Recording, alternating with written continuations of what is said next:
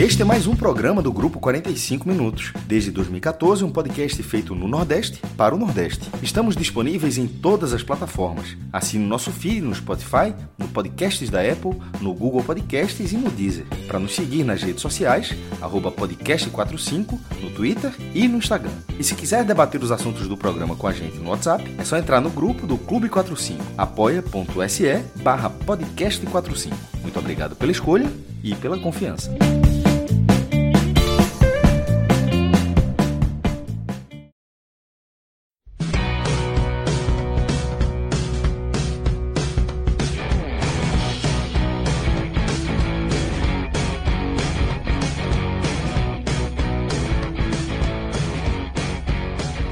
Fala galera ligada no podcast 45 minutos. Estamos começando aqui mais uma edição de um telecast nesta noite de quarta-feira. São neste momento 11 horas e 48 minutos. Eu sou Lucas Leozito, aqui com o Tiago Minhoca, com Léo Fontinelli e com Luca Laprovítera para a gente analisar a vitória do Ceará sobre o Fortaleza nesse Clássico Rei, mais um Clássico Rei é, pela Série A do Campeonato Brasileiro, envolvendo essas duas equipes. E o Ceará, apesar de ser visitante nessa noite no Castelão, venceu Fortaleza por 1 a 0 com gol de Clebão, num jogo que é marcado aí por uma expulsão no início de Felipe, logo aos 15 minutos. É, 15 minutos teve o lance, depois teve um momento ali de, de vá, de confusão de análise, foi expulso com a minutagem um pouco mais à frente, mas com 15 minutos foi o lance da. 20 minutos. 20 minutos. Isso, 20 minutos, né, né Luca? Que ele, que ele foi expulso.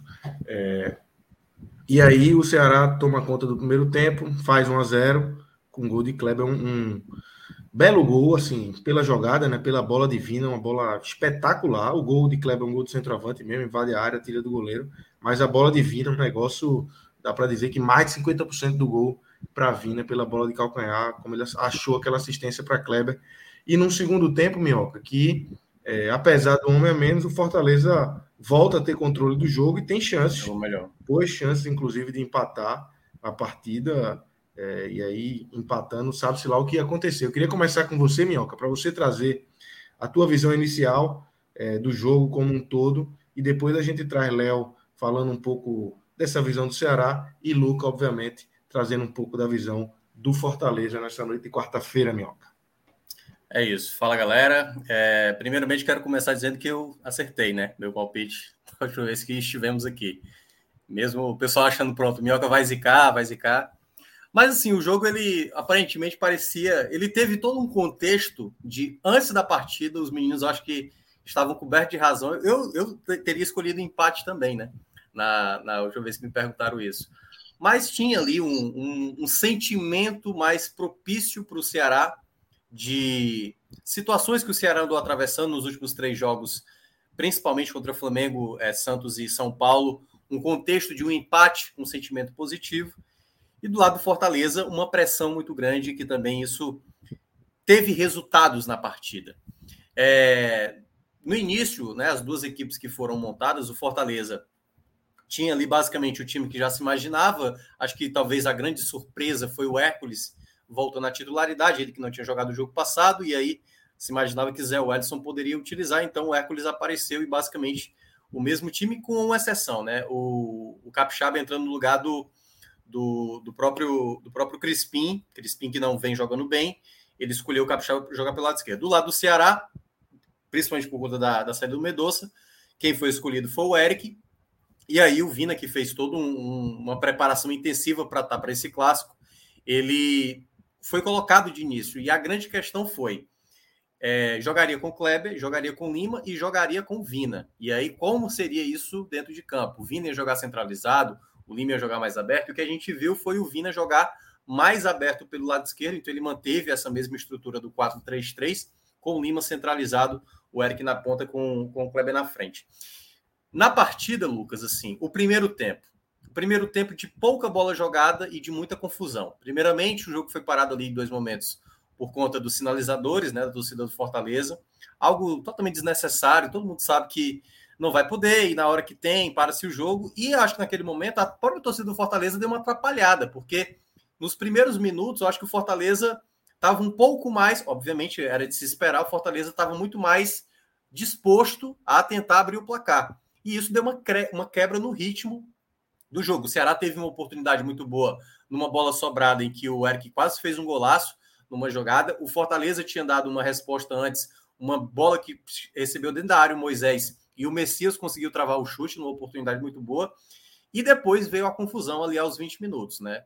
Um momento que, cara, é, é a coisa que eu mais odeio no futebol, mesmo assim, sabe? Quando tem um clássico, isso acontece em Grenal, isso acontece em Bavi, isso acontece Grenal, em todo Grenal, né? Todo Cara, Grenal. É, é um nível, é um pensamento ridículo de jogadores que entram em campo para mostrar uma macheza insignificante.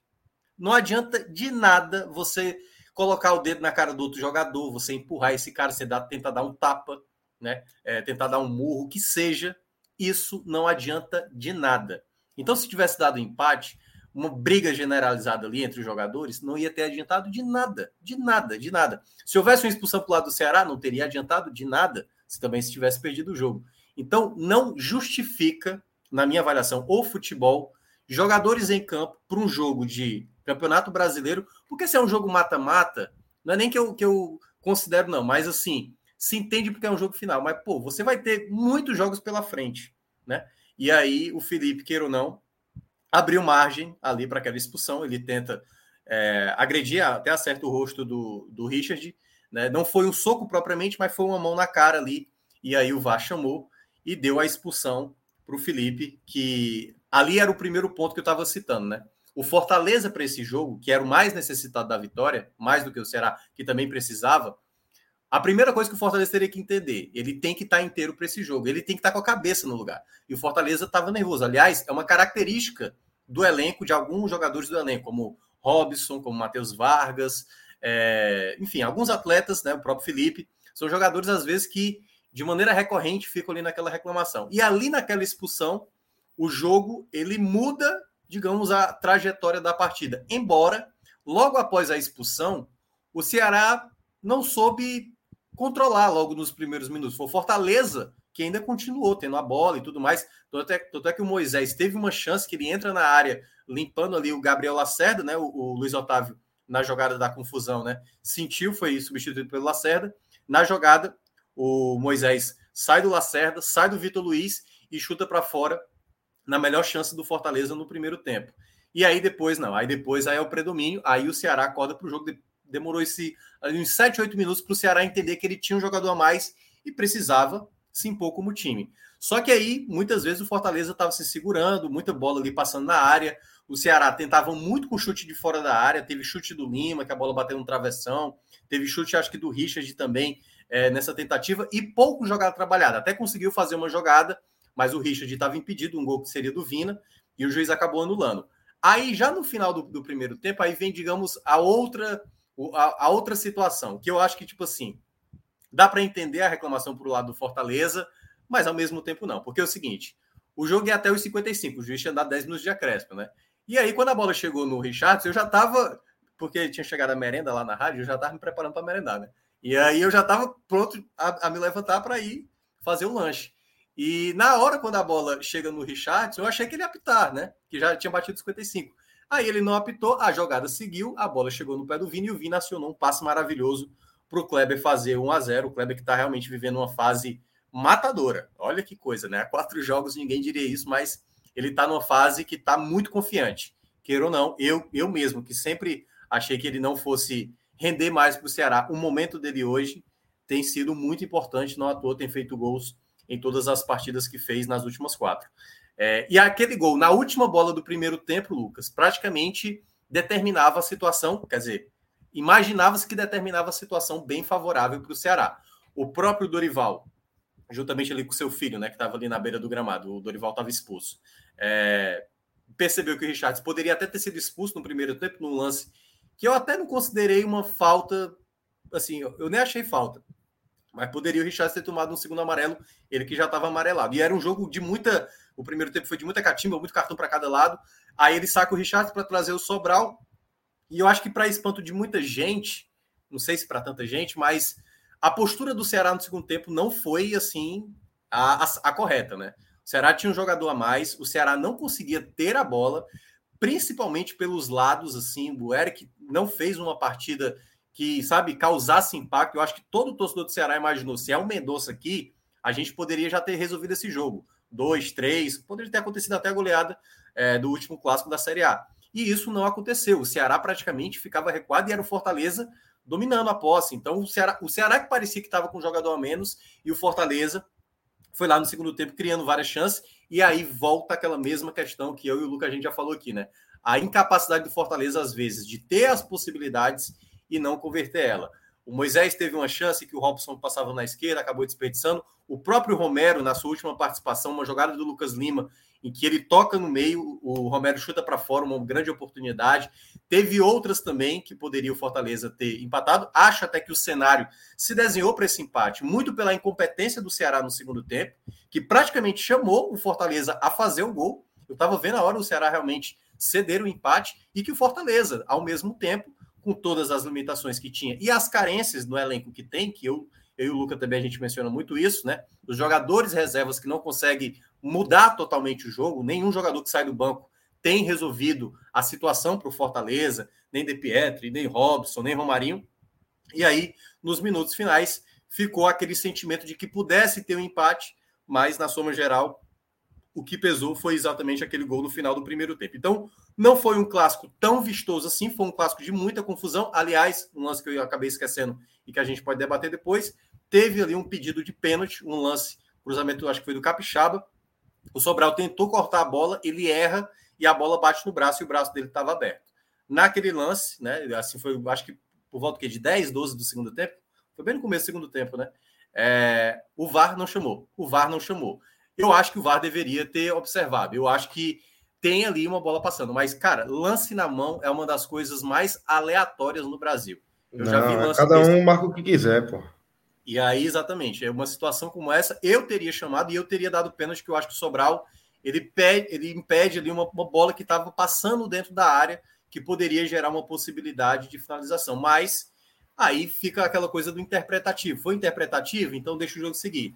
Vamos ver se lances assim vão ser adotados, mas conhecendo a arbitragem brasileira como geral, é capaz da gente ver amanhã na próxima, é, na próxima rodada. Amanhã, amanhã se tiver situação. jogo, já vai ter alguma coisa. Mas é, o que é engraçado, ser interpretativo, é, então também não deveria ser chamado na expulsão do Felipe. Porque o, o Bandeirinha estava de frente para o lance na expulsão do Felipe. Ele estava separando os dois atletas e ele não chamou o árbitro. Então, se é interpretativo ali, tem que ser interpretativo aqui.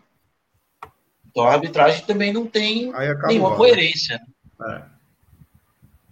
é. pois é, enfim. Mas é isso. O clássico ficou marcado, Lucas. Aí para encerrar, até para passar para lá e para Luca, é, foi marcado por muitas situações, né? Muitas situações de arbitragem, de confusão, de bate-boca, é, enfim, né? Mas, e aí o Ceará, né? Quinta vitória seguida em Clássicos Reis, jogando pela Série A, o que já é uma bem considerável, né? Uma, uma freguesia grande, até se a gente somar no geral, o Fortaleza realmente tem o que, Luca? Uma vitória, duas vitórias, em duas vitórias apenas, jogando na, na Série A, e aí essa situação do Fortaleza, né? Pelo lado do Ceará, muito boa porque dá aquele passo que precisava dar para sair do zona de rebaixamento e agora tentar fazer o campeonato de recuperação necessário. O Ceará, e obviamente aquilo que eu tinha falado aqui das outras vezes, o Ceará não pode entrar na, naquela máxima de tipo, ah, o meu rival tá mal, tá na lanterna, o Ceará tem que pensar nele. Esse foi um primeiro passo para a recuperação e fazer agora o campeonato dele. Já para o Fortaleza, não. Para o Fortaleza é o que a gente vem falando. A cada rodada que se passa, a vitória não vem, vai se afundando, vai se afundando, vai se afundando, enquanto a primeira vitória não vier, essa essa recuperação e essa possível permanência se torna cada vez mais complicada. É isso. Léo, é... tem dois superchats aqui. Um e Landim dizendo: Léo, ganhamos, pode abrir o sorriso e as zoações. Calma. Grande Landim, rapaz. De zoações é, homem entende, então. É um, é um estudioso, um estudioso das táticas aí, é, do Ceará Stats. O cara é. tem um trabalho massa aí. O Landim, eu, eu fico feliz quando eu termino as, os telecasts dos jogos, eu vou ver a análise do Landim, não, não dá para ver bate na hora, porque a gente. E sempre bate. Eu fico, me sinto até entendedor de futebol, como conhece futebol. Abração, Ed.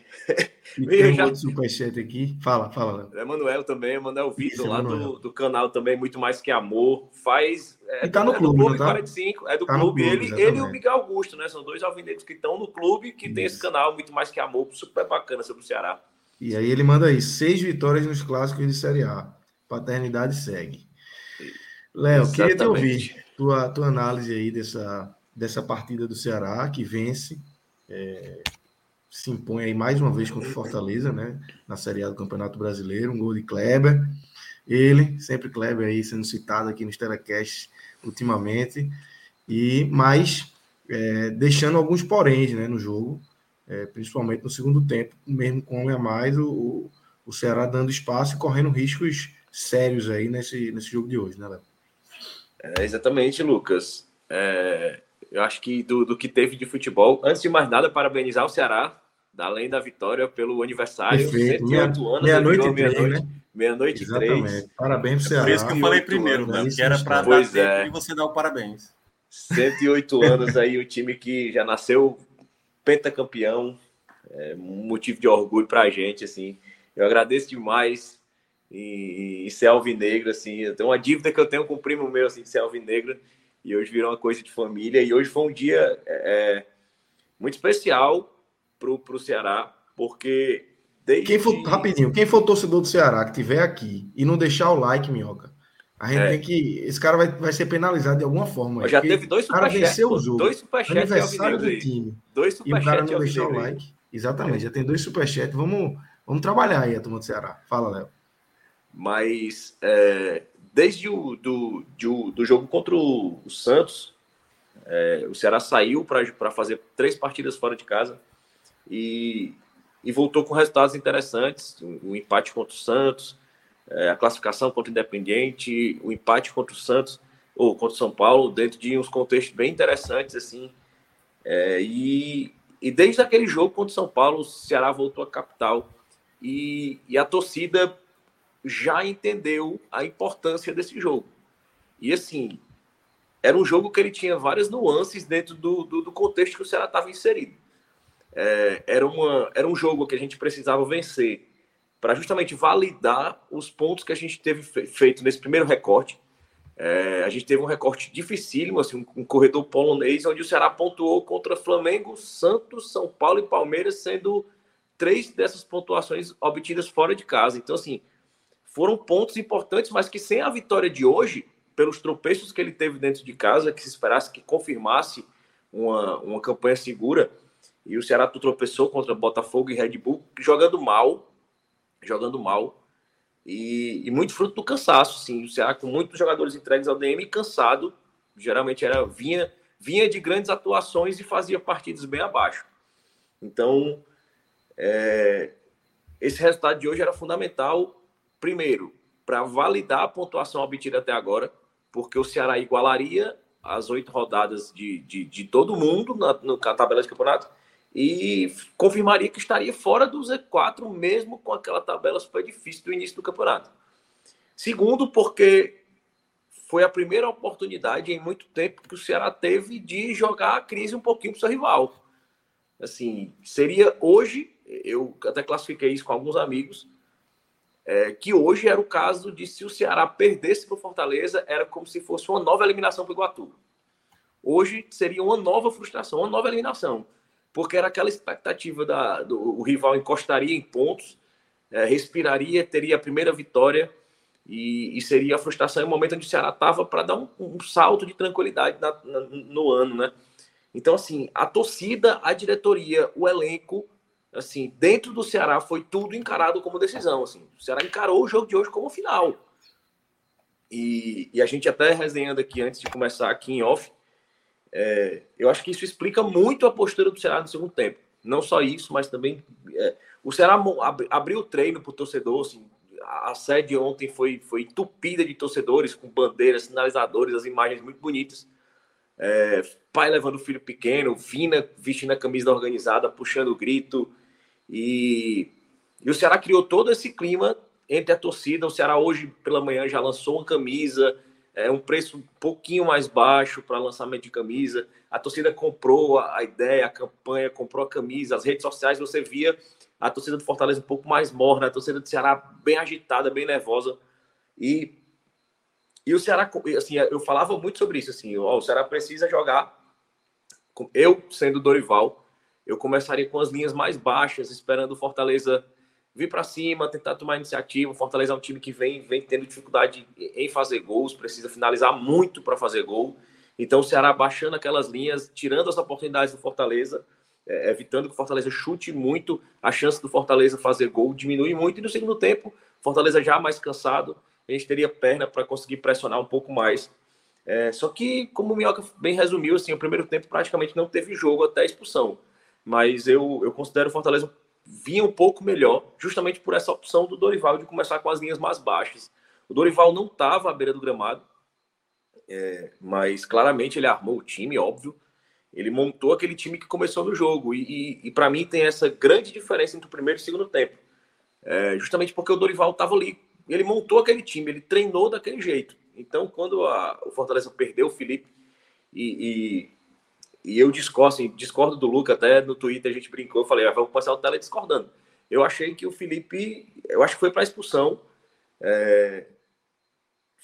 O Richard foi expulso na, na, na, expulsão do Richard no jogo, foi uma coisa semelhante, assim, ele fez, e foi durante o jogo, assim, ele fez, durante o jogo, em uma disputa de, de, de, de espaço, alguma coisa, você fazer isso, já é temerário, mas a bola parada, você, não só pela, pela, pela, pela disputa ali, aquela coisa que já parte para o campo da agressão, apesar de ter sido uma intensidade bem menor. O que desencadeou depois, desencadeou empurra-empurra, podia, podia ter desencadeado um, uma perda ainda maior do controle do jogo. Então achei que ali foi para expulsão. E depois disso, assim, não tinha o que fazer. O Ceará já estava bem ajustado para isso, não precisou fazer mudança. Então o Ceará dominou ali o primeiro tempo, é, jogou muito em cima do Fortaleza. E conseguiu fazer o gol no último lance da partida e, e concordando assim, com, a, com a, a torcida do Fortaleza reclamando muito dessa questão dos acréscimos terem sido esticados. É, eu acho que assim, a torcida, principalmente a torcida, jogou muito contra o time, porque a tendência, pelo, por como a partida se desenhava, a partida está muito no, no, começo, a partida se desenhava com o domínio de Fortaleza, das ações de ataque. Então, naquele momento, o Ceará queria esfriar a partida. Você viu que quando o João Ricardo pegava a bola, ele ficava com a bola no pé, eles queriam baixar a temperatura do jogo e a própria torcida do Fortaleza fez isso. Ele acendeu os sinalizadores, o jogo parou, esfriou. E assim, eu acho muito possível, eu não acho nada exagerado você considerar que a forma, aquela parada, aqueles sinalizadores, aquela fumaça, aquele clima, não ter pilhado um jogador como o Felipe. Entendeu? É um cara que é da terra, é um cara que tem muitos anos de clube, é um cara identificado. E naquele momento ali do empurra-empurra, você pilhado pela gritaria, fumaça, sinalizador, torcida cantando, gritando, a torcida adversária respondendo, você querer se impor ali no campo. Como o Minhoca falou, aquela disputa, quem é mais machão. Não, não tem como você tirar isso desse contexto. Então, acredito muito que, que a ação foi muito motivada por isso. Então, acho que o recorte que a torcida jogou muito contra nesse momento. Porque era um jogo para o Fortaleza querer com a bola em campo, não parar. Entendeu? Uma coisa que sabe que não pode, sabe que ia acontecer isso, e o jogo parou por dois momentos. Então, assim, essa pausa gerou esses acréscimos tão grandes, onde o Ceará estava melhor em campo, e, e, ele tinha dado realmente os 10 minutos de acréscimo, e já no final do acréscimo, aquela última falta, onde uma falta na lateral ali, um escanteio mais curto praticamente, que resultou na jogada do gol, é, ela passou um minuto para ser batida. Então, assim, para mim, o grande erro dele ali não foi ter sinalizado mais um minuto. Porque a falta passou um minuto para ser batida. E ele não sinalizou, ele era para ter sinalizado, ó, mais um minuto. Então, no desencadeado, realmente aparenta que ele vai botar o apito à boca, mas ele vê que a jogada se desenrolou. É. E é uma coisa que realmente é uma decisão de campo que gerou a confusão, acho, pela falta de manifestação dele. Eu acho que ele gerou essa confusão, esse protesto pela falta de manifestação dele.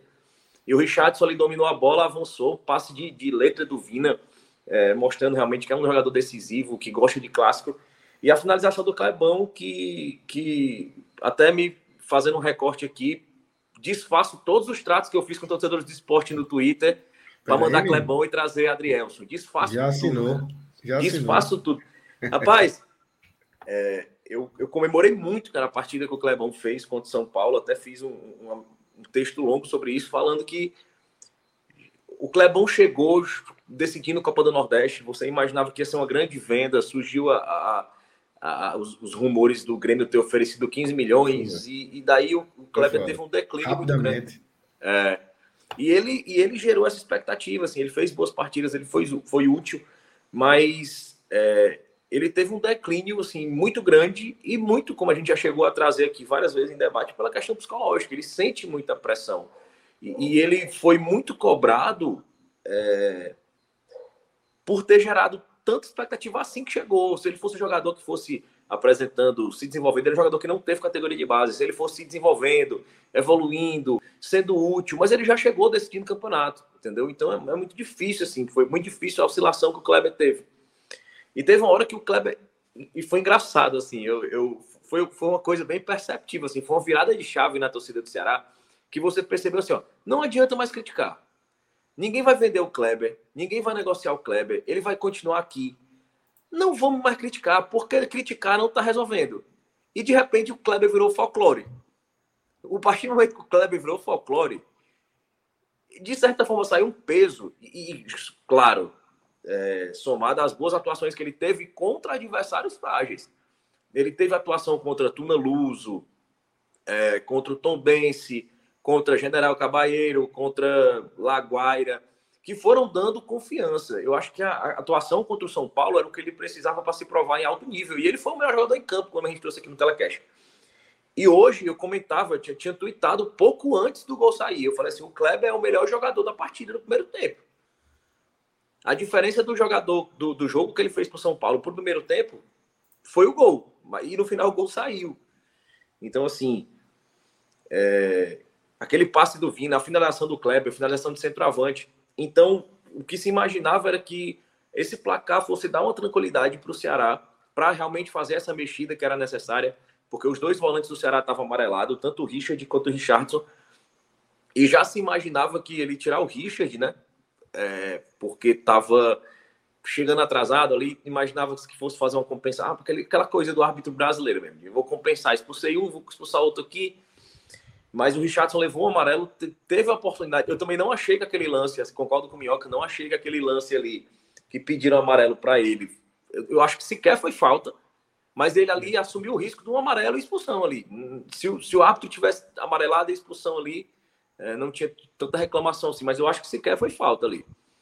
Mas ele tirou o Richardson, que era um jogador que tinha mais pegada ali no meio de campo, era, era, era o responsável pela, pela, pelo primeiro combate ali no Ceará.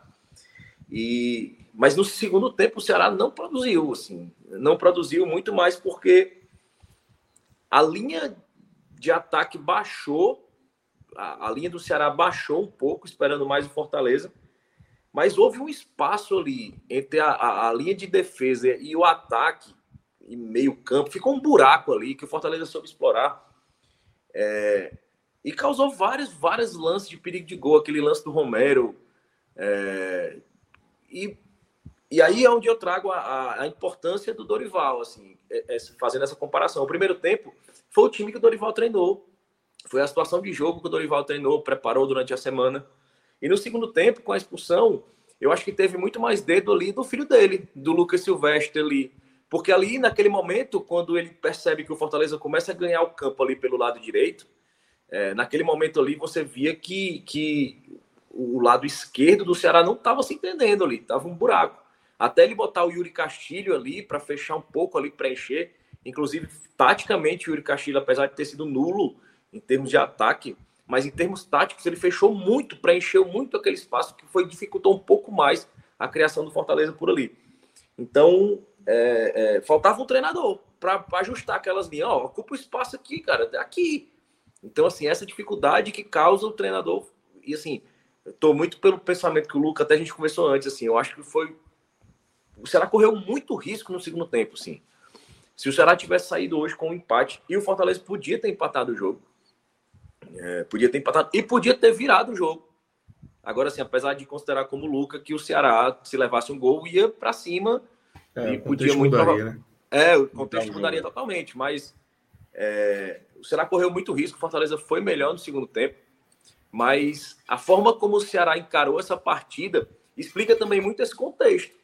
É, como eu falo, assim, o Ceará jogou esse jogo como, como uma, uma ideia de um jogo de mata-mata. É, para o Ceará era uma decisão. O Ceará estava jogando, o Ceará estava jogando para aquele jogo que se você ganhar 1 a 0 na Copa do Brasil, você avança. Só que para o Ceará era muito maior. Ele estava jogando para vencer o jogo, jogar uma crise muito grande para seu rival, assim, uma dificuldade para sair ali da zona de rebaixamento muito grande. O Ceará estava jogando um, a validação do seu rendimento até aqui. O Ceará está jogando sua tranquilidade daqui para frente, o, do, do, trabalho do, do Dorival. O Ceará está ainda retornando peças do departamento médico. O Ceará está voltando agora. O Sobral hoje jogou. É, parece que não tinha saído também. É, é, um jogador impressionante. O cara teve uma, uma, uma fratura na vértebra e parece que o cara estava em casa. Passou cinco dias sem jogar, mas parece que ele ficou fora por cartão amarelo, assim, três cartões amarelos.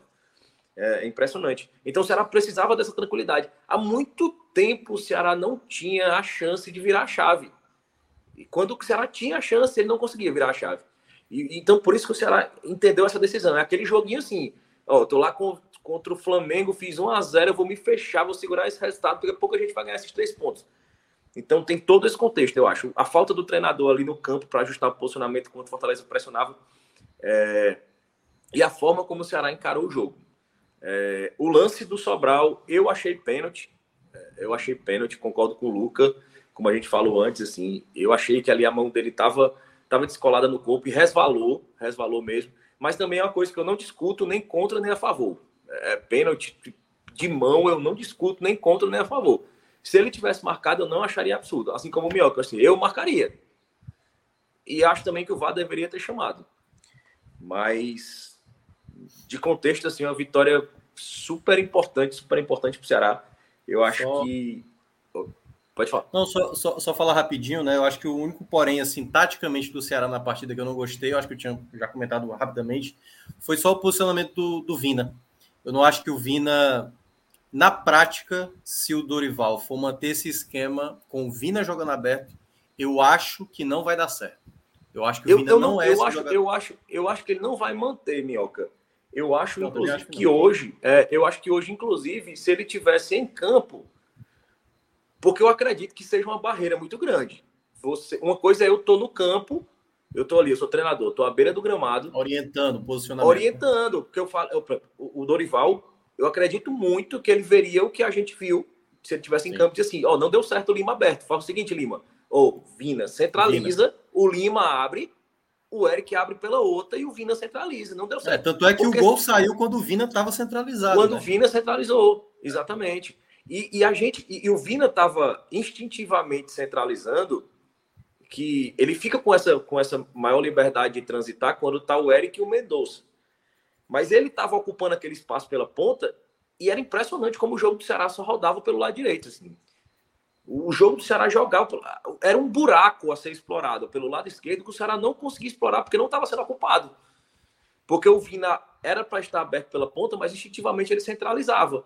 Então ficava aquele amontoado de jogadores, o que dificultava o passe.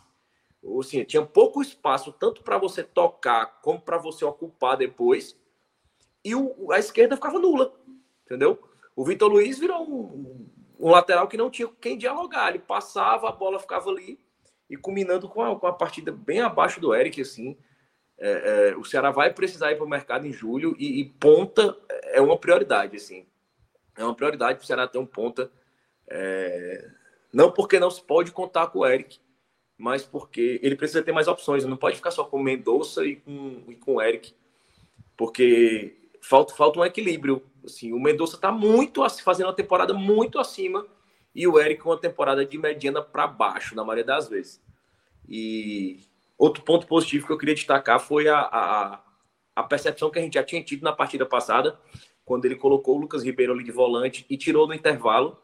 Ali a gente falava de forma otimista que deu um sinal que pela primeira vez o Lucas Ribeiro teve quebrado essa confiança que ele não justificava estar recebendo, assim, sempre se considerava o Lucas Ribeiro como primeira opção para a zaga, primeira opção para volante, quando não tinha os três disponíveis. E ele foi tão mal contra o São Paulo, mais uma vez, que, que ele foi sacado no intervalo e o time melhorou. E hoje foi muito bom ver o Marcos Vitor sendo cogitado, sendo cogitado, não, entrando, né, ocupando aquele espaço que normalmente seria pelo Lucas Ribeiro ali, jogar ali mais à frente da zaga. É, ele que tem essa qualidade no pé, tanto no passe como carregando a bola, né? O Marcos Vitor, pela, pela base dele no futsal. Mas é, de, de, todo, de, de todo o, o, o comentário, assim, para finalizar, é, é um resultado muito, muito mais importante pelo contexto do que pela produção. Mas era um jogo hoje onde. Vencer, né? É, hoje é um jogo com a produção hoje é totalmente está totalmente segundo plano por todos esses componentes que a gente já mencionou aqui. É, é, é um jogo feio, assim, é final, é, é uma final, assim, é um jogo feio. Tem um superchat aqui que fala isso, Léo, de Jackson Nobre. Clássico não se joga, clássico se ganha, né? Uma frase é, histórica e batida, mas é verdade, né? ainda mais um clássico como esse.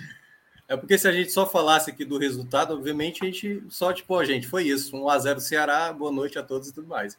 Mas a gente está falando, obviamente, do que aconteceu em Exatamente. campo, do, como se construiu como o Ceará isso. sofreu riscos no segundo tempo e tal. Claro que clássico se ganha, né? E para o Fortaleza, para o Ceará, vencer hoje era fundamental.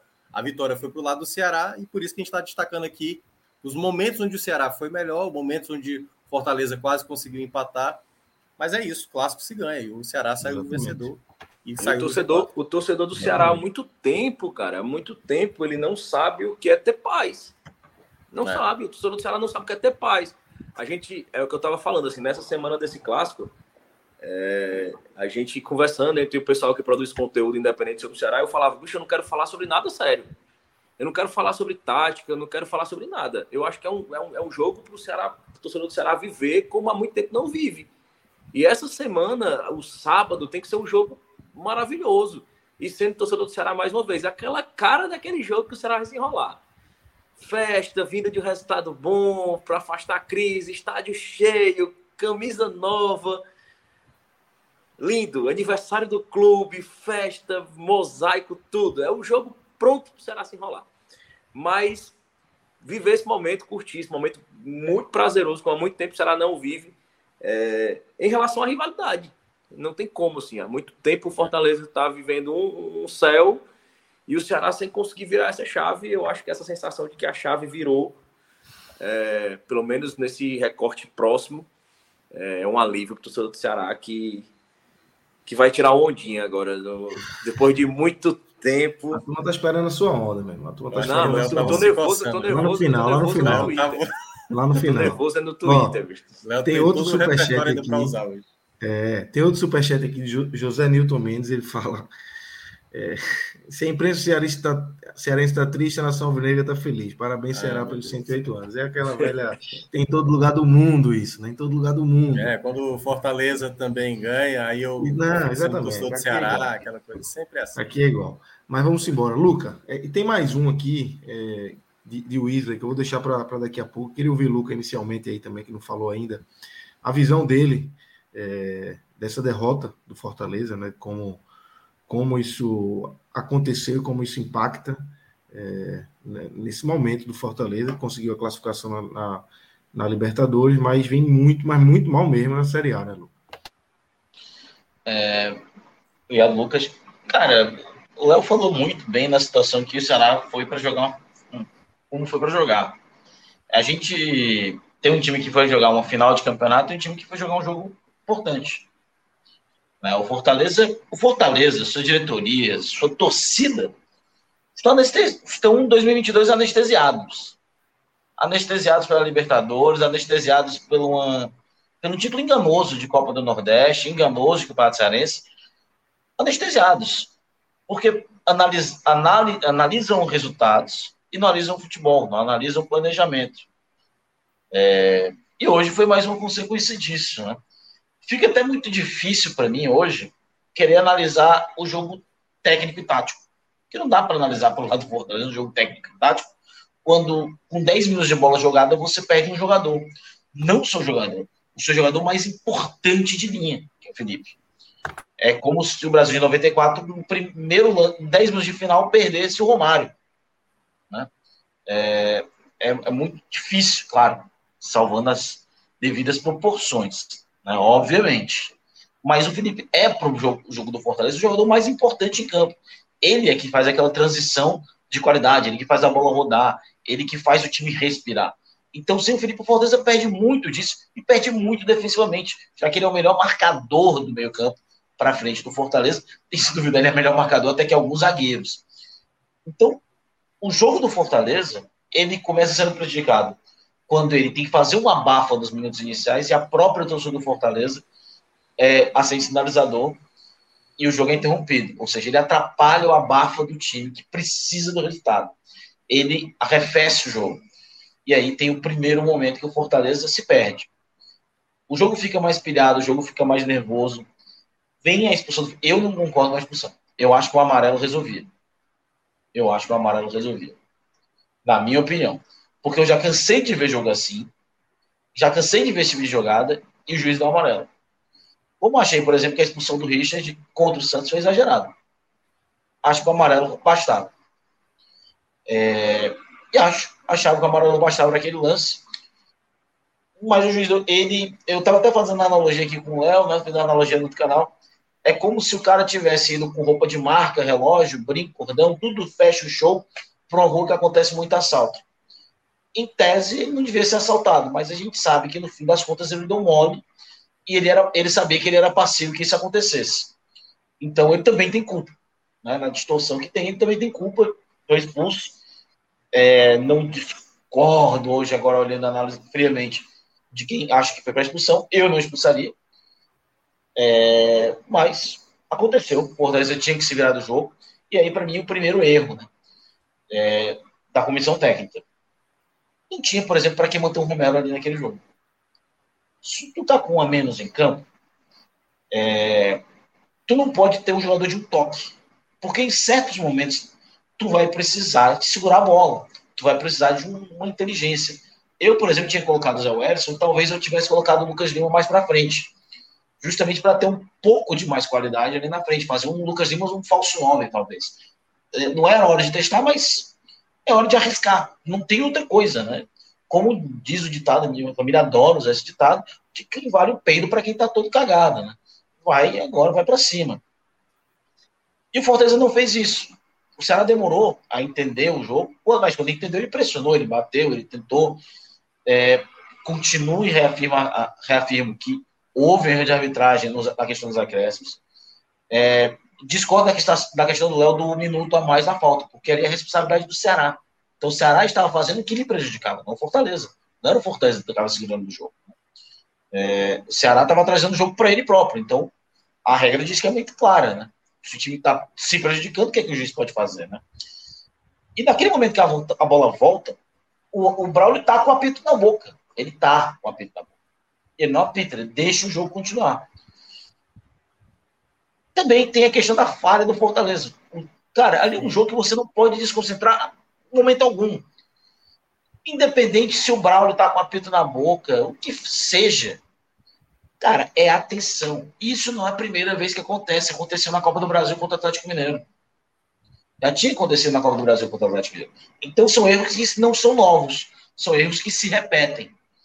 E aí vem o segundo tempo, o Fortaleza continua não mexendo, o Ceará mexe, mas o Fortaleza não. Ou seja, quem precisava desesperadamente do resultado não mexe, mas quem não quem estava ali com o resultado portal mexe. Isso também diz muito sobre o que foi o jogo. E para mim, o mais curioso de tudo é que o Ceará jogou como se aceitasse o resultado. O Ceará recua, traz o Fortaleza para cima, e o Fortaleza tem chances claras. E não é uma chance, não. São pelo menos quatro chances claras. Seja com o Moisés segurando demais a bola, seja com um chute ruim do Romero, foram duas chances com o Robson. Cara, o Robson tentou chapelar uma bola dentro da pequena área para cima do Messias. O Robson tentou chapelar o Messias dentro da pequena área com o time dele perdendo de 1 a 0 é, é irreal. E o Fortaleza mostrou porque ele é o time, não só o segundo, não só o pior ataque da primeira divisão, como o time que mais precisa de chutes a gol para finalizar. Ele mostrou porque ele é isso. Curioso que o Fortaleza tem, tem um ataque é, destacado na Libertadores, por exemplo e chega no brasileiro e não consegue repetir o feito. É, o lance do, do Sobral, para mim, não tem questão de interpretação. A regra não é interpretativa ali. A bola não bate, na, não bate no corpo dele e vai. É, não foi um, não houve desvio, foi na mão dele. É, ele não foi um chute forte, foi um cruzamento. Ele usou o braço para aumentar o corpo pegou no braço, unicamente no braço, e ainda desviou a trajetória da bola. É pênalti, não tem discussão. é, o VAR não ter chamado, porque não tem interpretação, a regra é muito clara. Não está colado no corpo, desviou a, é, o destino da bola, é pênalti, não tem interpretação. E essas duas coisas encaixavam. E tinha ângulos claros que, o, que mostravam. Aí o erro claro, claro e feito do VAR. Erro claro e de direito. Mas beleza, continuou, e Fortaleza continuou atacando, atacando, atacando, atacando. E aí vem outro erro. A insuficiência do elenco. Uma coisa que a gente vem falando aqui, acho que de janeiro, o elenco não está pronto. Fortaleza precisa de resultado, entra o Robson, entra o Romarinho, é, entrou o Zé Wellison, o Zé Wellison que caminha para o quarto rebaixamento da carreira. Né? Já foi, caiu com Vitória em 2014, caiu com Botafogo em 2020, caiu com Sport em 2021. E Luca, é, hoje Luca só para só te complementar, tu, eu não sei se tu percebeu, teve uma hora que o Pikachu esticou a perna para tirar a bola na linha de fundo e ele ficou tipo agachado, é, fazendo uma mobilidade ali para recuperar. Isso é, é fruto de, de desgaste, de aquela coisa. O Se Pikachu é um dos caras que deve estar tá com secar. 33 jogos na, na é, temporada. Joga tudo, joga o tempo todo. Insano. Intensidade altíssima, né? Completamente insano. Não tem elenco. Inclusive, a gente teve essa discussão aqui, eu e o Mioca tive essa discussão aqui. Eu até falei meu, eu falei, eu achei, eu achava que o time tinha rodado um pouco na Copa do Nordeste. Eu achava. E eu mantenho. Eu mantenho essa opinião. Eu ainda acho que o time rodou pouco. Porque a Copa do Nordeste, ela já tinha mostrado certas carências. O Fortaleza, quando jogou com o time misto, Fortaleza não ganhou. Nenhum jogo na Copa do Nordeste, jogos que eram possíveis. Não só não ganhou, que não ganhar faz parte. Mas o Fortaleza flertou com a derrota várias vezes. Como o Mioca disse, o Fortaleza, naquele primeiro momento, ele flertou várias vezes com a, desgra com a, com a desgraça. Várias vezes. E a gente foi falando, a gente foi falando, a gente foi falando.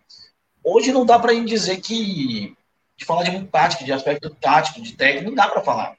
Se você me perguntar quem foram os melhores jogadores do Fortaleza, eu não vou dizer, porque todo mundo tirou o que tinha que tirar dali. Ninguém foi bem, ninguém foi mal. Foi jogar o que tinham que jogar. O jogo pro Fortaleza ele morreu com 20 minutos. Com 20 minutos. E com as nuances que foram acontecendo, foi tornando cada vez mais difícil. A culpa da derrota é da arbitragem? Pode ser. Eu acho que não. Por, por quê? O Fortaleza está na lanterna, não é por causa do Braulio Machado. O Fortaleza está com dois pontos, não é por causa do Braulio Machado. O Fortaleza ele se colocou nessa situação. A culpa é única e exclusivamente do Fortaleza.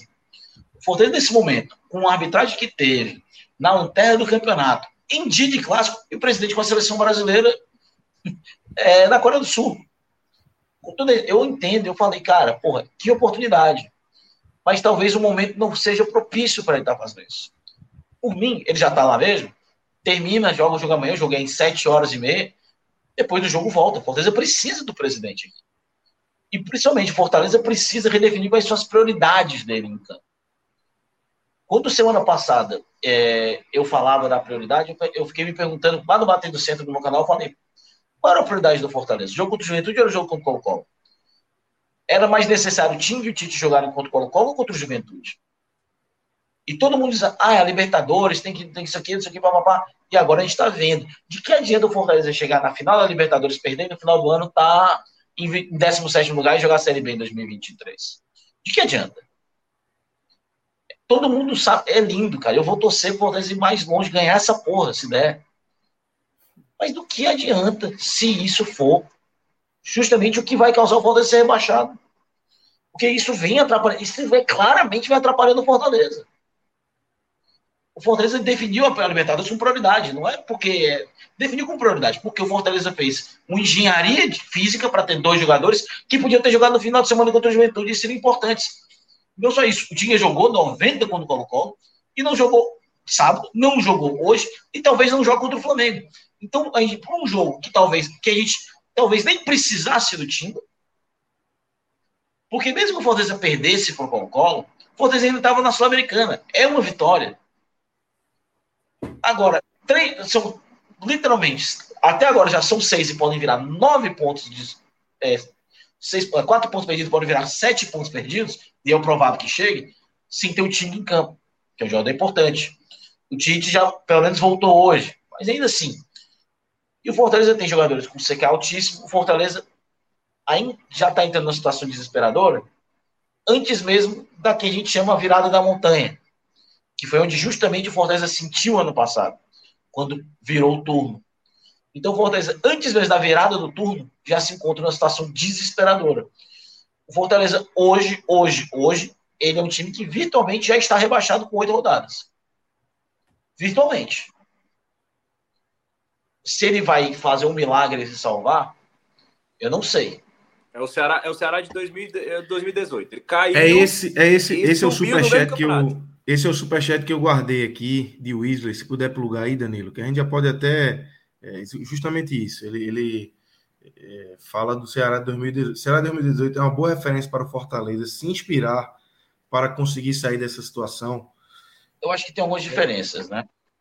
O Ceará de 2018 ele não tem a pressão de, do Fortaleza 2022 o Ceará voltava uma Série A e não, talvez não, não tivesse aquela pressão de um time que, por exemplo, joga Libertadores esse ano. Não tem o investimento que o Fortaleza teve. Então, isso causa uma pressão a mais. É, começa por aí. O Fortaleza joga três competições, além disso tudo. E o Fortaleza já vinha. O Fortaleza chegou a um momento que ele estava jogando cinco competições ao mesmo tempo.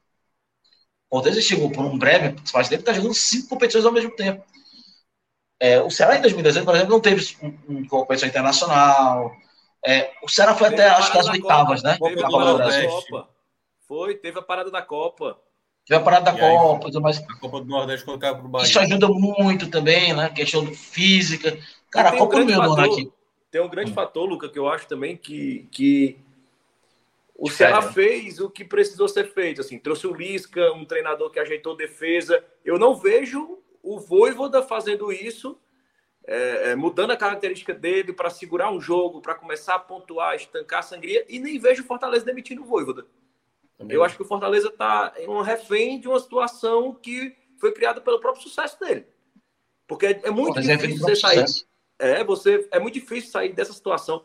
Todo time que consegue uma grande reviravolta no rebaixamento, ele começa organizando sua defesa empatando jogos, parando de perder muitos jogos, parando de levar gols, e ali ele vai reagindo, ele vai ganhando confiança. Eu não vejo o Voivoda fazendo isso.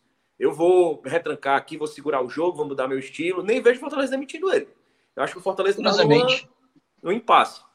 Curiosamente, o primeiro título do Voivoda no Fortaleza foi com uma baita retranca contra o Ceará no 0x0 ano passado. Ele pegou e retrancou o time. Ah, tinha acabado de chegar, né? Tinha acabado de chegar. Isso. É, não fez, cara, é o, o Voivoda é o refém do próprio sucesso, porque o Voivoda fez a gente acreditar que o Fortaleza seria competitivo com o Romarinho, o Robson e o Matheus Vargas.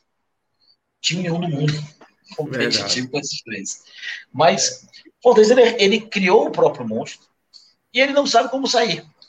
Né? Ele, o Fortaleza é como se ele tivesse usando a Copa do Nordeste, a Libertadores, o Campeonato Estadual, como um psicodélico e estava ali fugindo de uma realidade que já vinha bater na porta. Olha, teu elenco não é bom assim, não.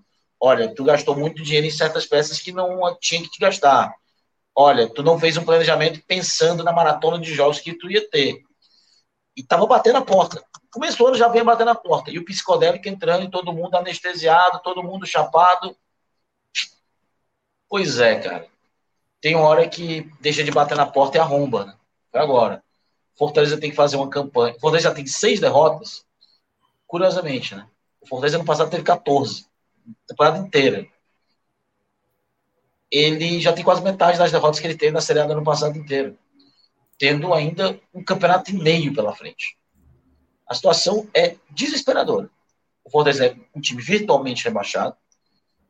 E eu não eu tenho muito medo do que vem pela frente. Porque o Fortaleza, eu não sei se o Fortaleza já entendeu que ele tem que definir as, as prioridades dele. Fala, Ó, só rapidinho aí sobre essa questão, né? O Ceará não é o único exemplo, né? O Ceará foi ganhar na 13 terceira rodada em 2018, foi até contra o esporte, é, e depois conseguiu uma recuperação.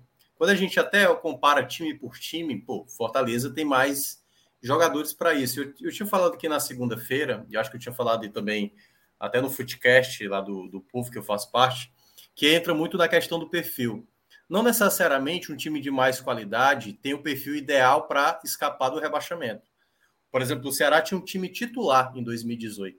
Tanto é que quando o Ceará consegue essa primeira vitória contra o esporte, depois vence o Fluminense, Acho que no meio disso, na verdade, teve uma derrota para o Internacional, que até o, o Juninho Quixadá na época falou, que não foi nem a vitória do Flamengo, que muita gente lembra, né? Aquela vitória lá no Maracanã, do gol do, do Leandro Carvalho, como se fosse a grande vitória, e talvez tenha sido a grande vitória. Mas o grande jogo que fez mudar o Ceará de 2018 foi contra o Fluminense.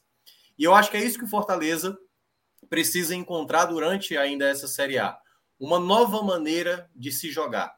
Dá para jogar como está jogando? Dá para jogar, mas alguma coisa vai ter que mudar. Porque naquele Ceará, teve o jogo do Fluminense, por exemplo, jogou, se eu não me engano, era o Cardona, lembrei lá, o Cardona, acho que ah, Quixadá. É, é, eu tenho a, a, a, é, a memória Arthur, seletiva para me proteger, eu esqueci, é. apaguei. Assim. Mas esse jogo do Fluminense, eu lembro que o Ceará jogou demais quando o Fluminense jogo foi no PV. Aí depois começou a vir de novo os tropeços, né? Empatou com o Atlético Paranaense, se eu não me engano, perdeu para o Santos, ou, ou, empatou com o Santos. Empatou com o Santos. Empatou com o Santos e depois é, teve uma, uma, uma derrota para o Bahia, que ali praticamente gerou, voltou de novo aquela pressão em cima do Fortaleza. Teve protesto até vir aquela vitória contra o Flamengo. Naquela recuperação, o Ceará basicamente tinha uma equipe titular, que era Calisson, era Arthur, era o Quixadá, era, era, era, era ali a conta do chá. Tivesse um outro jogador, já era um desespero. Tanto é que quando o Ceará perde ali o Quixadá naquela reta final de 2018, o Ceará conseguiu ali a permanência realmente ali no, no sufoco, né? Para outros casos, como é o caso do Fluminense, que a gente tinha citado aqui na semana passada, o Fluminense tinha um elenco de muita qualidade. O Fortaleza tem um elenco de qualidade, se a gente compara com Goiás, se a gente compara com o Havaí, se compara com Juventude, mas se você não consegue ter um equilíbrio como time, aí você passa a sempre entrar nesse efeito bola de neve. E que na próxima rodada isso pode chegar num nono jogo sem vitória, já que vai jogar contra o Flamengo fora de casa. Eu concordo com o Lucas nessa ideia de virtual rebaixado, porque enquanto não houver a primeira vitória, Lucas, é praticamente a gente está aqui falando na, só na ideia do o que esse, esse, Fortaleza é capaz. É, o Fortaleza é capaz de melhorar, de vencer jogos, de até vencer o Flamengo. Pode é acontecer. Só, é só adiando a desastre. A desastre. E, é, e, e, vai, e vai ter que ir com isso que tem até a 22 rodada. É, é um time. 18 18 É o time, é um time é, com elenco curto, com elenco todo estourado ao limite. É um elenco que vai, não vai ter, ó, vai chegar o jogo contra a Libertadores, contra os Estudiantes, não vai existir essa de ah, tá em crise, vamos, vamos segurar. Não vai, vamos, vamos, vamos com tudo. Vamos com Nem tudo, pode. porque isso é, é, é, a mesma razão é, para mim, que é a causadora principal da classificação do Fortaleza Libertadores, que é a priorização pessoal que o Voivoda deu à competição. Eu acho que tem o dedo completo do Voivoda, assim, a escolha de priorizar a Libertadores. É, ele vai fazer isso, não faz sentido agora. É, eu acho que esse elenco vai ter que remar muito é. e se desgastar muito e vai precisar jogar até a 18ª rodada com o que tem e e acho que os próprios os bastidores do, do jogo contra o Colo-Colo, acho que o Marcelo Paes mencionou isso, não foi? Teve um, um corte do Marcelo Paes que estavam falando muito, ele dizendo, ó, estão pensando que a gente vai cair, a gente vai se recuperar, a gente vai sair dessa. Não, não foi é assim. um não foi o Renato Gaúcho, né, assim, terminar a Libertadores vai brincar no brasileiro, mas foi uma uma fala que, que dentro desse contexto é muito preocupante para o torcedor do Fortaleza, é, é muito preocupante. É é, porque é, é, é, o momento, o momento para o clube que está na situação do Fortaleza é sala de guerra, meu amigo. Parou isso. tudo. É isso aqui. Quem a gente pode tá, trazer para cá? Esse e David, aí? esse David que estreou da hoje, hora. da hora, é. que ficou disponível hoje. É, é tudo, pensar em tudo. E aí eu acho que esse é o ponto principal para o Fortaleza para conseguir uma recuperação. Claro, sem vitória não tem como ter recuperação. Quanto mais se adiar isso, mais o problema vai aumentando e vai aumentando e vai aumentando, vai aumentando. E tem um outro contexto que é o seguinte: o Fortaleza, nessa próxima janela, quando for abrir em julho, ele investiu muito pesado na primeira janela. E aí é onde ele tem que ser muito inteligente de entender que isso pode gerar um rebaixamento, ser frio mesmo, analisar que pode ter um rebaixamento e não fazer dessa segunda janela um problema maior. Ou seja, não, vou trazer agora aqui um camisa 10, vou pagar tanto que for preciso para ter esse camisa 10. Ou tra trazer outro cara. Claro, tem coisas no elenco que tem que. Esse período até julho, Fortaleza tem que começar. E aí, e aí é para desgosto do torcedor. Tem que começar a utilizar jogador que está em uma fase. Tem que utilizar. Porque a pior coisa que o Fortaleza pode ter daqui até a próxima janela, né, quando abrir a janela de contratações, é o Fortaleza praticamente perder os jogadores que são importantes. Você perder Moisés, você perder Pikachu, você perder Romero, você perder Felipe. Se esses jogadores saírem por lesão, ficarem afastados por duas, três semanas, um mês ou mais, o Fortaleza praticamente vai estar numa situação bem pior. E aí é onde cabe, obviamente, internamente o Fortaleza entender que é um jogo contra o Flamengo, vai, vou ter que ir de Robson, entendeu? É um jogo contra o Atlético Mineiro, vou ter que colocar o, o De vou ter que colocar o Romarinho. Vai ter que fazer isso. Uma hora você vai ter que fazer.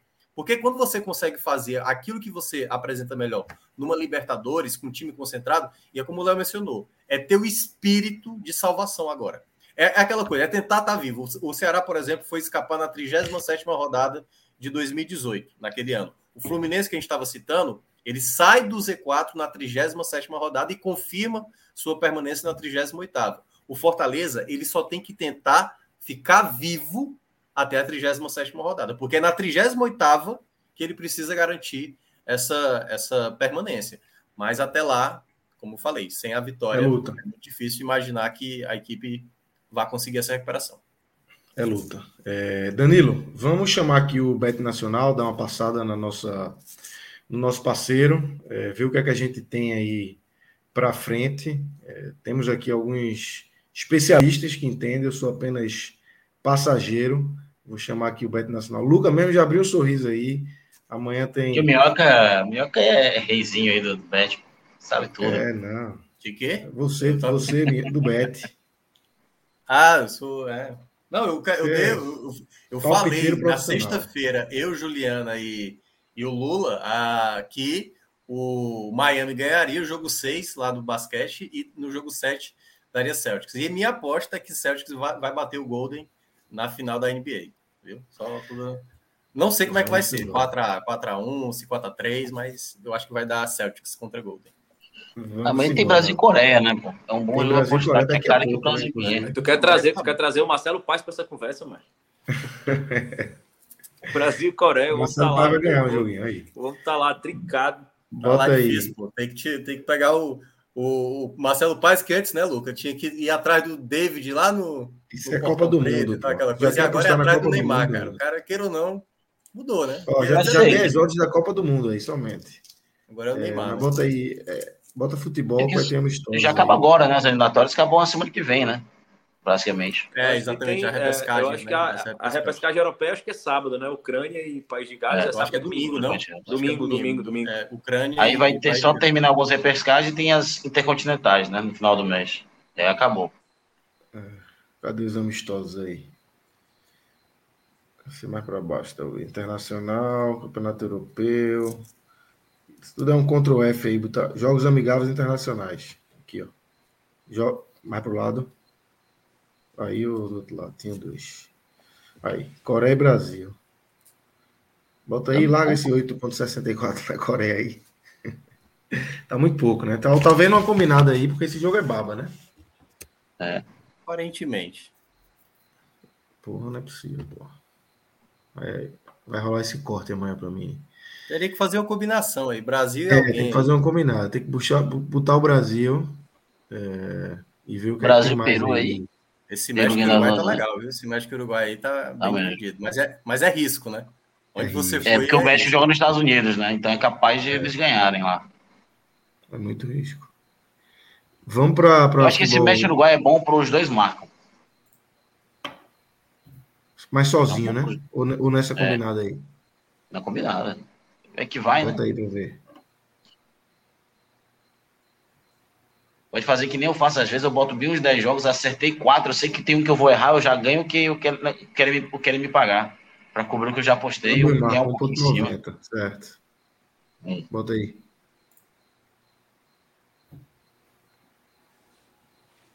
Já vamos em 2,50.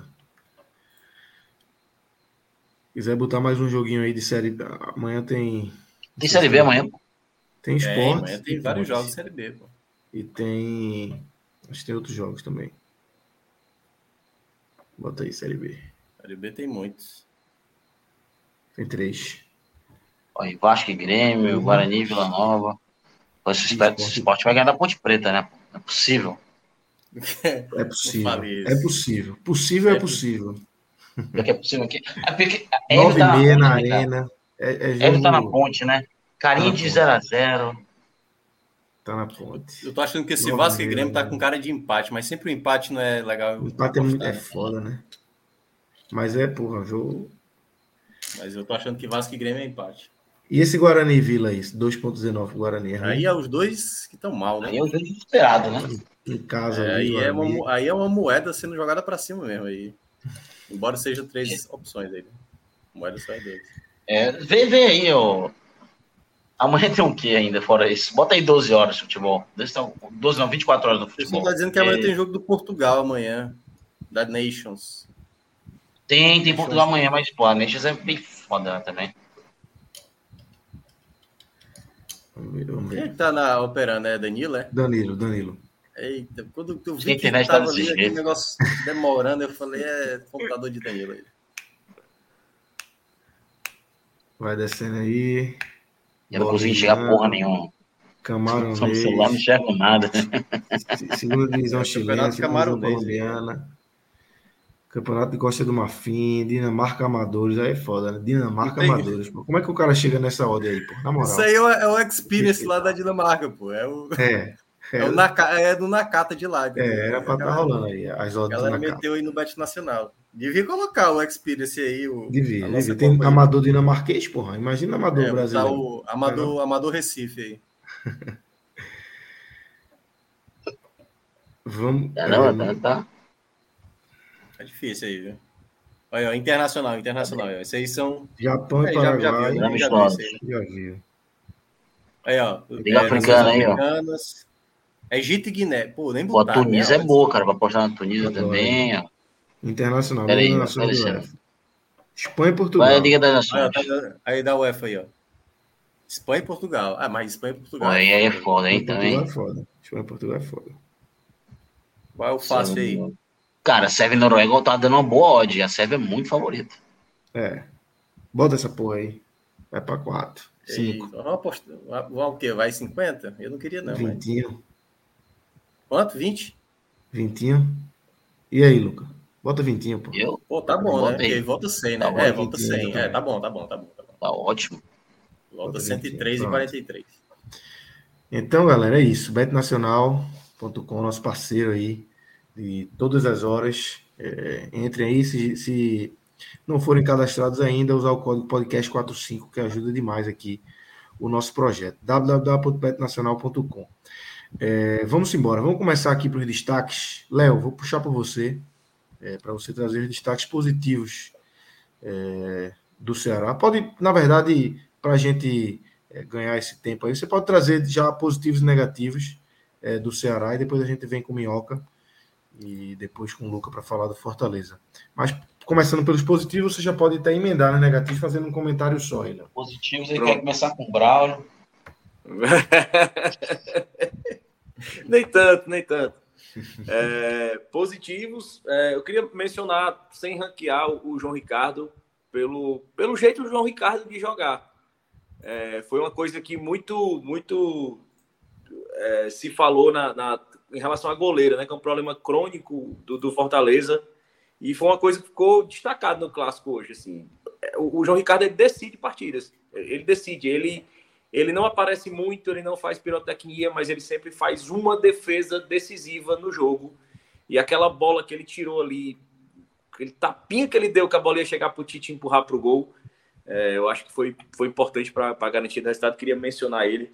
Queria mencionar o Nino também como é, uma peça, peça importante ali. É, apesar do Eric estar tá mal, é, isso ter sobrecarregado um pouco o Nino na questão da criação ofensiva, ele ter que usar mais força, fazer mais força para chegar ali de fundo, porque faltava aquela triangulação, apesar do Lima ter ajudado nisso. Mas queria fazer essa menção a ele, a dupla de zaga também, importante. Mas para mim, é... o meu trio fica com o Lima em terceiro lugar, assim, sólido, regular, inteligente.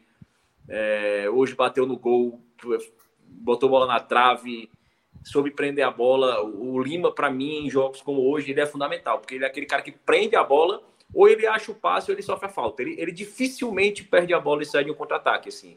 É, uma, é, uma, é uma bola de segurança do Ceará para aquele momento de pressão, você soltar a bola no Lima. É, em segundo, para mim, o Vina, pelo poder de decisão, pela e considerando por estar jogando contundido, por ter feito a semana todinha de recuperação, é, já ser uma, uma lesão que é reincidente, é, a inteligência dele naquele passe do gol, ele mostrando que realmente é um jogador, é um jogador diferente, finalizou a gol, a parte emocional do, do Vina dentro de campo, assim, é, a forma como ele comanda o time, a forma como ele interage com a torcida, e o Kleber, cara, o Kleber foi, foi o melhor jogador da partida, é, pelo primeiro tempo, a forma inteligente como ele se movimentou. Ele não é. Ele, ele jogou como centroavante e fez o gol da vitória como centroavante, mas ele vem crescendo também nesse quesito de, de sair um pouco mais da área, de ser opção de passe, de se posicionar. Porque, assim, um jogador limitado como o Kleber, em termos de, de, de base, de técnica, ele peca muito porque ele ficou muito focado em sair da área para marcar, pressionar, e, e dar combate ali, e ele acabou não estando no local onde ele precisaria estar como referência. Então eu acho que ultimamente ele vem entendendo um pouco mais o jogo nesse sentido. Então ele tanto sai da área, ele tanto é importante pressionando a saída de bola dos zagueiros, como ele está dialogando com o jogo e não está deixando de se apresentar como, como centroavante e, e cravando as oportunidades que tem. Então, para mim, os três principais são esses aí. E os piores, cara, eu não, não vi ninguém muito abaixo, assim na partida de hoje. Acho que o Vitor Luiz foi discreto, mas é, a, a falta do Mendonça. É... Sem necessidade, viu, Léo? De, de, Se não teve, não teve, né? É, assim, mas existe foi, um agora, discreto, o Eric, mas... o, Eric, o Eric, pelo primeiro tempo, assim, foi muito abaixo, assim, errou tudo que tentou, mas no segundo tempo deu uma melhorada, mas não consigo ranquear aí três que foram. Essas, fora essas duas menções aí de passagem, ninguém que foi abaixo, assim, que merece um pódio, não. Isso aí. Minhoca, você, começando pelo Ceará, você vai trazer os dois, tá? Mas vamos começar pelo Ceará. É, é eu vou colocar terceiro Nino. Eu acho que ele foi um jogador muito agudo pelo lado direito, que deu muito trabalho, né? Ele teve boas subidas em muitos momentos, teve boas chegadas, algo que o Eric não conseguia fazer. Daqui a pouco eu vou, vou citá-lo, mas já, já dando spoiler, né? Como um dos piores. Mas o Nino, para mim, vai na terceira colocação, porque ele é, ele é um lateral que apoia muito bem sempre quando necessita, e principalmente para um jogo como esse, que o Fortaleza estava com um jogador a menos, ter um jogador agressivo como o Nino nesse jogo, eu acho que foi bem importante. Segundo, para mim, Val Lima, que foi um jogador, sim, que cada vez mais está se tornando um jogador mais útil em termos de qualquer situação que o, o Ceará possa exercer para o jogo, né? Se for para ter um time mais ofensivo, para você ter um jogador defensivo, o Lima pode te oferecer uma recomposição pelo lado, preencher no meio, te dar qualidade de passe. É um jogador que não para, ele não para em nenhum momento, não se esconde do jogo, tá sempre pedindo bola. É, e aí eu acho que o Lima é, tá construindo uma história mesmo no Ceará que há uns dois anos, por exemplo, era um, um jogador que, curiosamente, 2020, né? 2020 eu lembro que ele era, ele estava, ele tava no nível de crítica com a torcida do Ceará, pelo menos eu percebia isso, eu posso estar errado. É, um nível de crítica parecido com o Bachola na época. E curiosamente, o Lima cresceu muito naquela reta final de 2020 e se estabeleceu hoje como um jogador muito importante na história do Ceará. E o Bachola praticamente se tornou um jogador bem esquecível né, para o torcedor. Então, o Lima, para mim, vai nessa segunda colocação. E o melhor, claro, vai o Kleber, o Kleber tem apresentado um jogo muito, de, muito participativo. Ainda acho que tem uma certa dificuldade para fazer certas funções como camisa 9, é uma dificuldade que ele tem, mas nos jogos em que ele teve a função de é, ajudar na marcação, de entendimento de jogada, tá muito. Ele, a, a dinâmica do Kleber melhorou muito nesses, nesses jogos. Por mais que tenham sido jogos, né, como o Léo mencionou, jogos frágeis, assim, contra adversários mais frágeis, mas até a dinâmica dele. O jogo do São Paulo, principalmente, a gente tinha citado aqui, mas hoje, novamente, foi um jogador mais rápido, de entendimento mais rápido, de tomada de decisão mais rápida e de poder de decisão. Porque antes o Kleber não era esse jogador com, é, com esse perfil até mesmo de como tirar uma bola do goleiro, por exemplo. Ele fez isso contra o São Paulo e fez isso hoje novamente contra o Fortaleza. Então, para mim, ele vai como o melhor pelo lado do Ceará. Do lado negativo, Eric, para mim, foi um jogador que teve muito espaço para trabalhar e basicamente o, parceiro dele ali pelo lado direito, o Nino conseguiu fazer muito mais do que ele e ele não acrescentava tanto nesse aspecto. E não gostei muito também da partida, deixa eu dar uma olhada que foi que eu tinha colocado, que é, eu, eu, a entrada do Lacerda me preocupou um pouco, porque logo na primeira jogada do Moisés, por exemplo, o Moisés passou por ele como quis. E ele, como zagueiro, ele tem que saber se impor mais. A gente tinha visto no jogo contra São Paulo ele, ele sofrer contra, contra o Caleri, né? E ele praticamente chegou, ele não conseguia encostar no Caleri praticamente para atrapalhá-lo. E o, o Lacerda, ele é como acho que o Léo mencionou, às vezes ele funciona mais naquele jogo que o Ceará tá mais acuado mesmo, sabe? Totalmente acuado para ele tirar bolas e tal. Mas assim, quando o jogador tem muito espaço, ele não consegue dar ali o bote, antecipa antecipação. É um zagueiro que eu gosto, mas na partida de hoje teve momentos que o Fortaleza teve uma certa facilidade, porque também ele não soube encurtar ali a marcação e nem conseguir evitar alguns lances de ataque que o Fortaleza acabou tendo. Só dois. Perfeito. Luca, é, vamos começar a trazer aqui o Fortaleza. É, acredito que, na verdade, não sei se você vai ter mais difícil. negativos, mas você já disse que é difícil analisar, até, e eu concordo com ah. você. Um jogo que você é comprometido, com 15, 20 minutos de jogo, você já tem um a menos, muda completamente a estrutura. Mas vamos embora. Tem três jogadores que eu vou citar do Fortaleza que eles não foram bem, mas eles foram os três jogadores que tentaram mais, né? É, e aí eu não sei se vou dizer que eles vão primeiro, segundo, terceiro, mas para mim são Lucas Lima, Hércules e Moisés. Foram os três jogadores ali que tentaram fazer algo diferente, que tentaram criar alguma coisa, que tentaram imprimir algum tipo de reação é, no jogo do Fortaleza. Então, no pódio positivo ali, eles podem se estapear pelo primeiro, segundo, terceiro lugar, mas assim, não tem muito dizer. No negativo, né?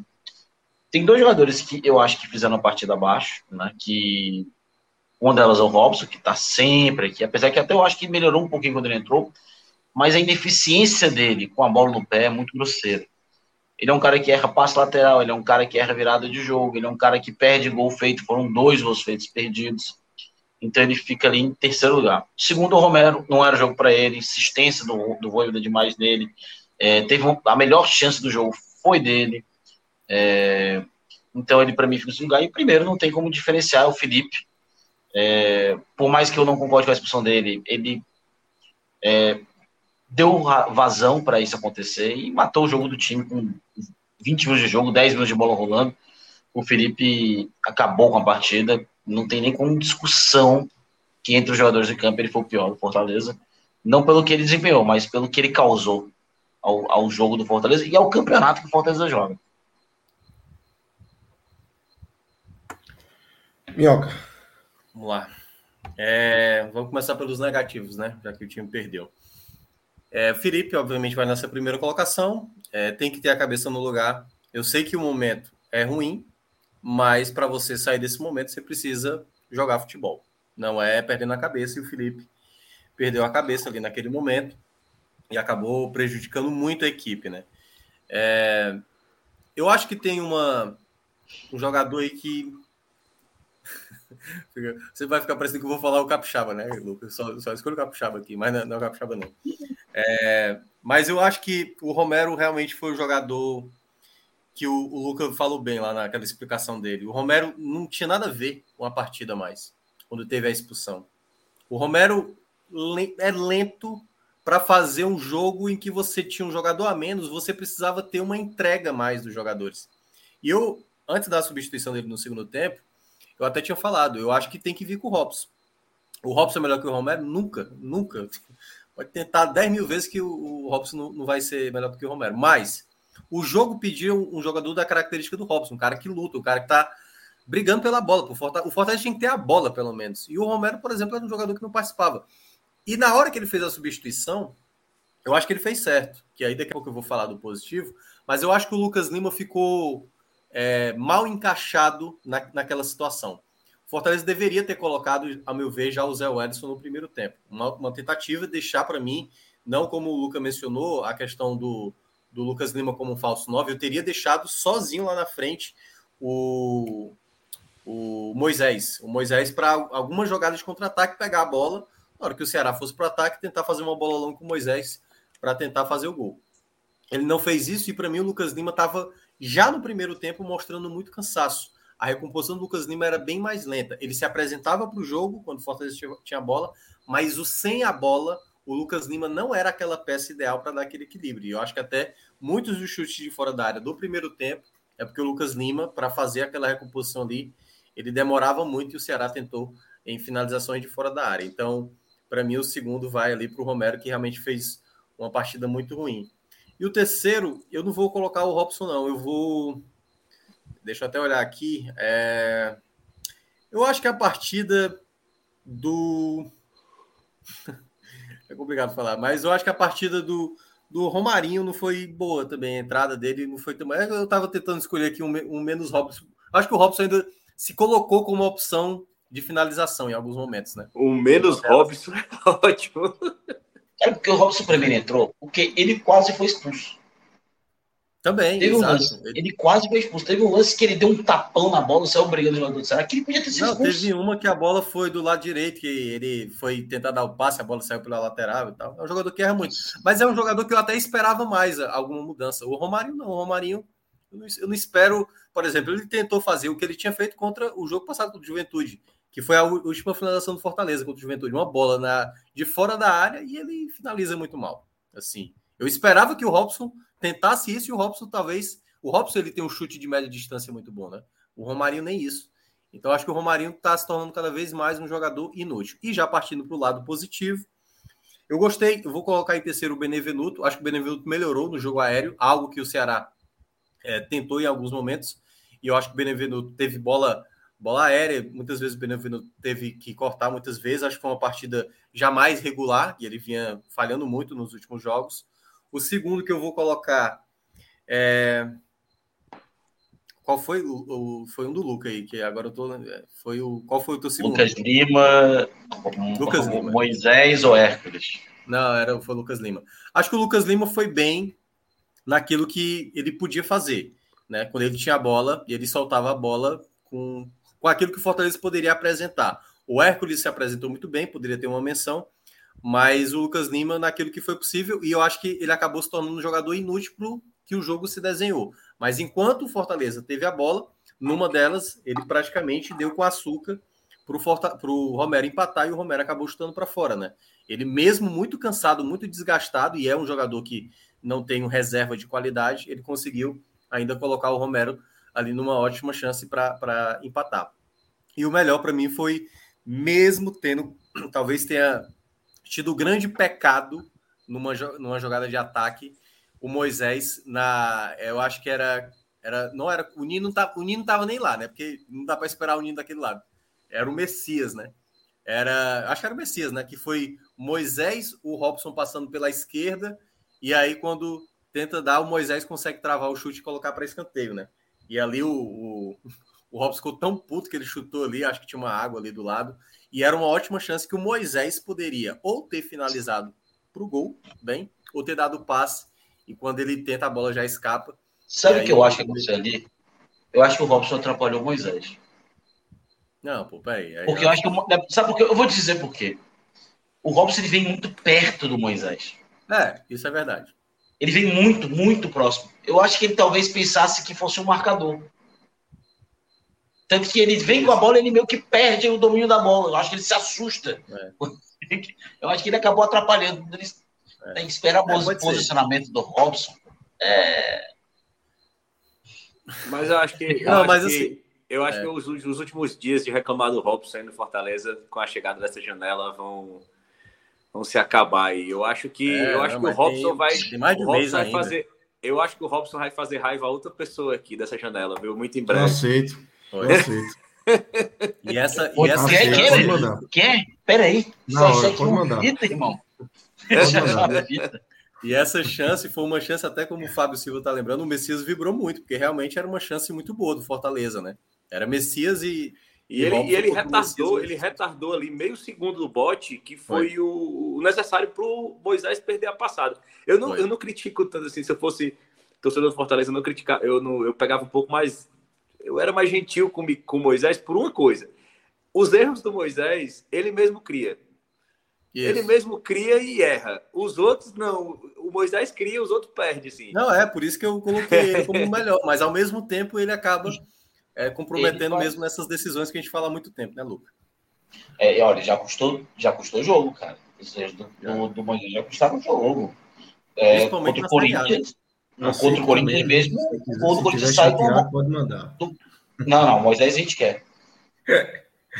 Eu, eu, queria o David de volta, né? O seu internacional que não tá usando quiser enviar, cara. É, para a gente tá aceitando. Tá com esse problema sério lá, viu?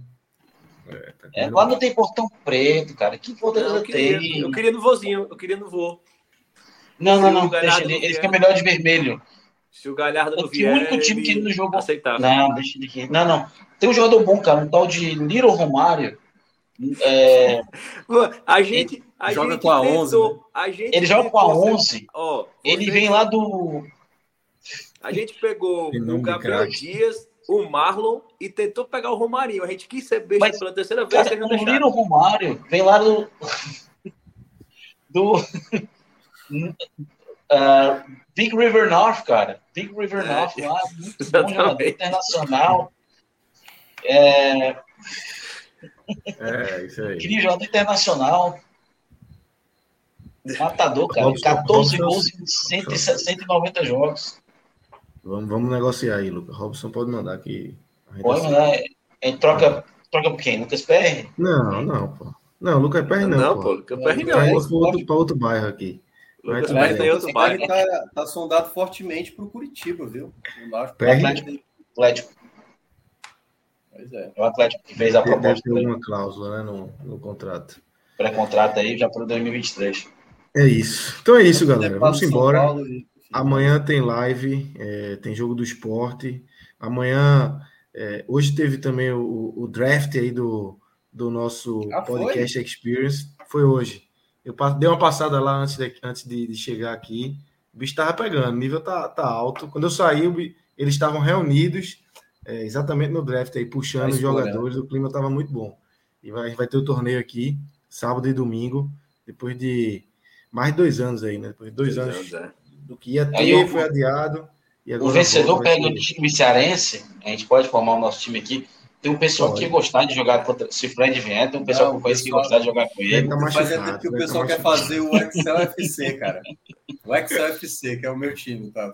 É. Mas eu não vou. Eu, eu mal saio daqui do meu quarto para encontrar. Eu não conheço pessoalmente o Léo, não conheço o Luca.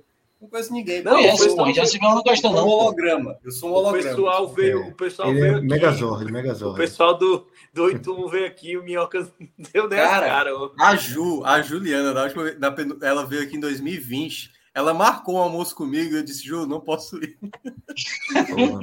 cara, eu sou péssimo, eu sou péssimo. Não esperem nada de mim, eu não vou aparecer. Não esperem Um dia eu Por isso que o predileto do povo ainda é Breno Rebouças.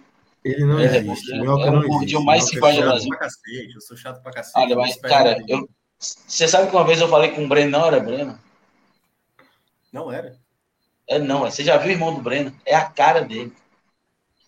É o Bruno. É a cara, né? é o, é a cara do o, o, irmão do Breno, que devia se chamar Bruno, que é igual. É. Cara, a cara dele, até o tamanho é igual. É, a forma é a mesma lá. A forma é a mesma, cara. É, eu, eu, eu fui falar, Breno, cara, falou e tal. Quando eu vi, era o irmão dele, cara. Eu fiquei assim, morrendo de vergonha. Mas deve ser acostumado, né? Se o cara é tão igual, o cara com certeza. É porque não deve é acostumado. Né? É vi um Breno já é difícil. Agora, dois, e ainda vi os dois de Maranguape. É difícil, viu? É isso, é. Então, galera, vamos embora. É, valeu, Luca, valeu, Léo, valeu, Minhoca, Danilo e Marcelo, que estão aqui nos bastidores. Fiquem ligados aí nas redes sociais. E amanhã tem live aí para falar de Esporte Ponte Preta. Valeu, galera. Grande abraço.